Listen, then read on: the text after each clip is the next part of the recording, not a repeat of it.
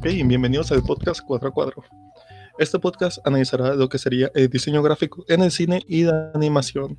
Ambos temas presentados respectivamente por yo, Ray Guevara, y mi compañera Joana. Ok, este es un proyecto universitario en el cual le, dedicare- le dedicaremos una serie de cinco episodios. El tema del que vamos a hablar hoy es nada más y nada menos que Disney. Mira, hay que iniciar suave. Joana, ¿qué sabes de Disney? Sé que es una gran compañía con películas muy buenas y bonitas. Adorables. Adivina, adivina que esa es la idea que te quisieron vender. Como todo buen diseño, quiere vender una idea. Disney empezó nada más y nada menos por Walt Disney, la figura central de esta historia y en la que se basó su película. Muy buena, por cierto, pero es un poco fantasiosa en lo que fue. Walt Disney comenzó siendo un niño cualquiera en... Wow, se me fue su lugar de nacimiento. En Chicago. Fue un niño cualquiera en Chicago. Hasta que pues, creció, fue a la Facultad de Artes y desarrollando en todo este camino un amor hacia la caricatura y de animación. Walt Disney conoció ahí a un compañero con el cual funda una empresa pequeña llamada Lafograms, dedicada más que nada a hacer caricaturas y venderlas para ciertos periódicos, etcétera, etcétera. Esta compañía, al no tener tanto, realmente, no tener tanta fama, eventualmente quiebra. Y Walt Disney se muda a California junto a su hermano Roy para abrir un negocio llamado Disney Brothers Studios, algo así. Pues empezaron a ser algo famosos, empezaron a tener éxitos por sus cortos animados. Uno de los más famosos, el que más innovador fue en su época, fue este corto donde Mickey está bailando, silbando en su bote. Y esto fue muy innovador ya que fue la primera vez que una animación estaba coordinada en cuanto a video y audio. De hecho, el, el simple hecho de que Mickey pudiera hacer la representación de que silba y a la vez baila fue algo sin precedentes en aquel momento. Usualmente estos dibujos animados únicamente eran acompañados por la música, no se sincronizaban a ella de esta forma tan precisa. Entonces se hicieron famosos gracias a estas animaciones y después de que consiguieron cierto éxito, fue cuando Walt Disney quiso encaminarse, quiso aventurarse a realizar la película de Blancanieves. Para crear Blancanieves, lo primero que hizo Walt es iniciar una escuela de animación donde todos los dibujantes tenían que ver a varias personas, modelos, hacer actividades cotidianas para dibujarlos de la manera más natural posible. Estos podrían ser personas bailando, limpiando, y era lo que le ayudaría a que los movimientos se vieran naturales y agradables. Blancanieves fue un éxito también porque era de los primeros largometrajes, además. Incluía música, incluía baile e incluía una historia que podía agradar a niños y grandes. Disney continuó haciendo este tipo de películas que llamaban a todo tipo de público, películas como Fantasía, Bambi, etc. Incluso llegó a rediseñar el, el modo en que se hacía animación. Disney utilizó un nuevo tipo de cámara en el que los planos no simplemente era el dibujo y el fondo, sino que tenías varias capas de dibujo y fondo, en donde se podían mover de distinta manera. Esto daba más profundidad al dibujo y en movimientos de paneado lograba dar un mayor sentido de realismo a las diferentes capas. Algo interesante de la cámara multiplano es que es muy alta, o sea, es como la altura de dos personas. Hay fotos donde está Disney a un lado de la cámara de todo este aparato y es como dos veces la estatura de Walt Disney. Usualmente estas, estas obras se trabajan en celuloide, un material transparente con el cual se pinta a mano, pero estas obras fueron trabajadas sobre vidrio en largos tirajes y se usaban en la máquina, usa, ocupabas a dos personas para poner cada, cada dibujo. El impacto que tuvo Disney en su público en esta época fue inmenso.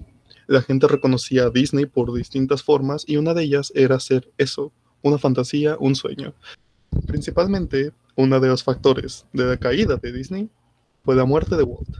La persona que se vio encargado de la empresa no conocía bien a Disney, no sabía bien qué era lo que estaba haciendo. Rayos. Entonces intentó tener un nuevo concepto, una nueva manera de trabajar, de economizar lo que los hizo incluso reutilizar escenas y personajes, lo que hizo que las películas no cumplieran las expectativas de la gente. Disney en este momento saca películas con muy baja calidad, una paleta de colores muy irreconocible, muy olvidable y personajes que honestamente sus películas hoy llegarían a ser de culto. En general tiene películas muy buenas esta época, pero han sido algo olvidadas por el mismo hecho de que no cumplían con la expectativa, pero en sí las películas son buenas. Se considera que el renacimiento de Disney empieza con la película de La Sirenita. Ya habían tomado una paleta de colores más vistosa, ya no eran colores tan oscuros, tan tristes. Metieron más presupuesto en la animación, empezaron a contratar otra vez modelos y a estos modelos les decían que se pusieran en ciertas poses. Y todo esto hizo que la animación se viera más fluida, más bonita. Sí, de hecho, la animación en este tiempo retomó elementos de la otra época dorada de Disney, en el que fue la, banda sonora, las paletas de colores reconocibles, los diseños de personajes icónicos, tenían que pasar alrededor de 100 a 150 bocetos de los personajes para llegar al mejor que más se aplicaba a la historia y al público. Cada uno siendo distinto en sí y todos conectando para crear una narrativa coherente. Entonces ahora hablaremos un poco de la actualidad de Disney y también mencionaremos un poco de Pixar. Ray. Sí, Disney a lo largo de su historia ha ido consumiendo más y más compañías o más y más pequeños estudios, esto para adquirir personal y a la vez obtener una mayor cantidad de concentración de intelecto y de genio creativo en la materia. Recordemos que el hecho de que haya varios estudios funcionando como uno le da a la compañía esta capacidad de ser o de tener muchas visiones al mismo tiempo y lograr pedantear hacia una sola película. Bueno, entonces lo que podemos destacar es que últimamente se han concentrado en animación 3D. Esto empezó con la película de Valiente y ha seguido así desde entonces. De hecho, el 3D en Disney ya estaba muy presente, eh, pero era relegado a los fondos. Usualmente en, en escenas con muchedumbres, en escenas como las de arquitectura de Notre Dame, que era muy difícil de lograr en animación tradicional 2D, se necesita obviamente el uso de un modelo 3D. Esto facilita mucho las cosas y de hecho actualmente se utiliza el 3D como ahora lo principal, ya el 2D si acaso es relegado a algunos efectos, a algunos decorativos, pero es más que nada un toque artístico que técnico. Pues sí, es verdad, actualmente ya dejaron atrás lo que es el 2D, ya todo lo están haciendo mediante 3D. Lo vimos desde Valiente hasta actualmente la última película que se llama Unidos. Y esto le facilita mucho la animación, además de que le dan un toque más especial y con más detalles. Hemos visto que han creado incluso nuevos programas para este nivel de detalles, han creado programas para hacer cabello, para hacer pelaje y para hacer personas. Y de hecho en la película de Seis Grandes Héroes, ninguna de las personas que salen en el fondo es repetida. A pesar de que la tecnología avanza y avanza, el diseño sigue teniendo las mismas bases. Todos los personajes de Disney tienen formas reconocibles. Incluso sus películas más bizarras, digamos Monster Inc., tiene esta, esta, esta temática de hacer que cualquier personaje pueda saber cuál es con solo mirar en el fondo, mirarlo rápido. Ya sea por sus texturas, ya sea por su color, ya sea por su altura, etcétera, etcétera. Esto aplica en alrededor de varias películas, de hecho en la gran mayoría de ellas, salvo algunos errores que comete, pero eso ya sería en detalles mínimos. En sí, Disney logra aplicar las bases de diseño bastante bien en cada una de sus aplicaciones, podríamos llamar, cada una de sus, de sus películas. Sí, en realidad se, se preocupan en que sus personajes sean característicos, que se puedan distinguir del resto. De hecho, también tomando a seis grandes héroes como ejemplo para definir mejor sus personalidades, hicieron un ejercicio que los modelos 3D tenían que ir a sentarse y eso definía parte de su personalidad, ya que Hiro era el más rebelde, entonces él llegaba y ponía sus pies arriba de la mesa, Honey cruzaba las piernas y dependiendo de su personalidad hacían diferentes movimientos.